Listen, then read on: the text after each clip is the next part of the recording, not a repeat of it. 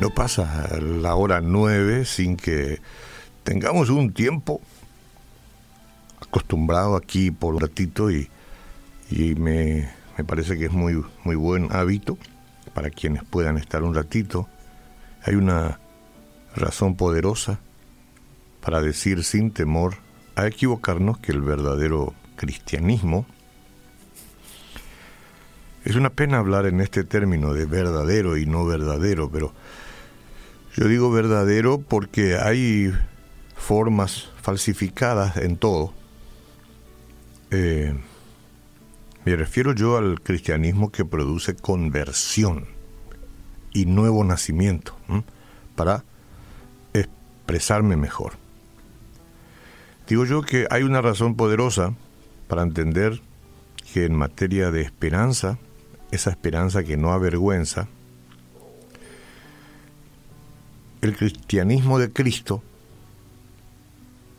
es lo único que puede aplicar a la vida del individuo esperanza viva. Lo único. Si usted piensa de otra manera, bueno, yo le convido a quedar unos pocos minutos aquí porque hablaremos de una esperanza viva.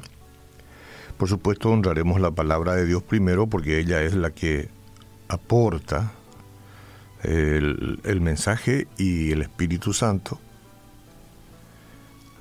que sin lugar a dudas se adhiere a la palabra, es el que puede llegar a convencernos si es que estamos pensando equivocadamente. Y dice primera Pedro capítulo 1 versículo 3 al 5, Bendito el Dios y Padre de nuestro Señor Jesucristo, que según su grande misericordia nos hizo renacer para una esperanza viva por la resurrección de Jesucristo de los muertos, para una herencia incorruptible, incontaminada e inmarcesible, reservada en los cielos para vosotros. Que sois guardados, o sea, seamos, somos guardados por el poder de Dios mediante la fe, para alcanzar la salvación que está preparada para ser manifestada en el tiempo postrero. Cuando Jesús venga, todo se consume, eh, consuma, pero la salvación corresponde a este tiempo, porque Jesús ya entregó su vida para que podamos nosotros proceder, gracias a la presencia del Espíritu Santo a quien envió, a rever la posición que tenemos en este mundo con respecto a nuestras formas de vida. Y ahora es cuando tenemos que mirar con los ojos de discernimiento cuál sea nuestra situación y acudir a Dios. Porque la resurrección de Cristo es el fundamento de nuestra fe. Hay muchas personas que piensan que basta con creer que Cristo vivió y murió. Eso es simplemente este, sujetarse a la historia a la historicidad, digamos, que vivió y murió. Mucha gente no tiene problemas en creer esto, pero esto no es suficiente. La resurrección del Salvador es esencial para lo que él afirmó acerca de su identidad y entonces ahora para el cristianismo como fe. Retomando la pregunta de la de, las cosas que nos hacemos, debemos examinar qué clase de hombre es este que resucitó de los muertos. Está muy bien. Aceptemos el desafío, vamos a examinar qué clase de hombre fue. ¿Qué clase de hombre es, más bien? Porque Él es presente.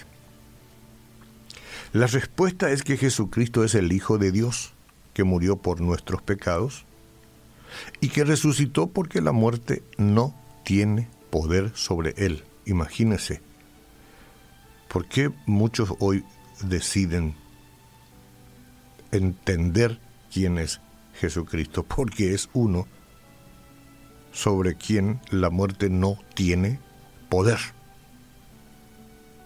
La resurrección autenticó el ministerio de Cristo.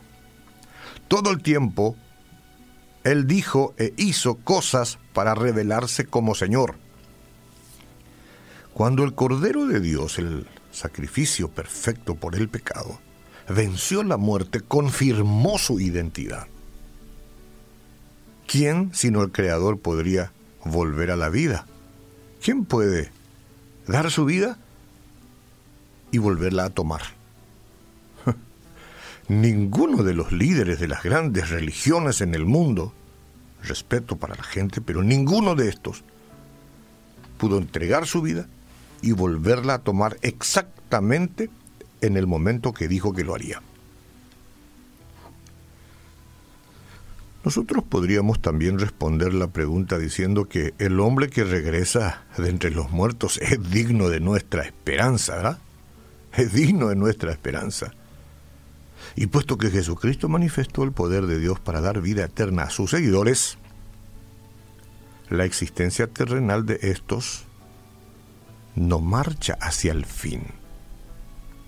Por el contrario, es el capítulo inicial de una hermosa y eterna relación con Dios.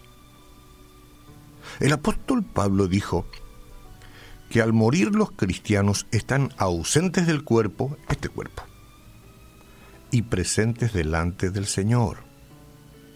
Por tanto, señora, señor, lo mejor está por venir todavía.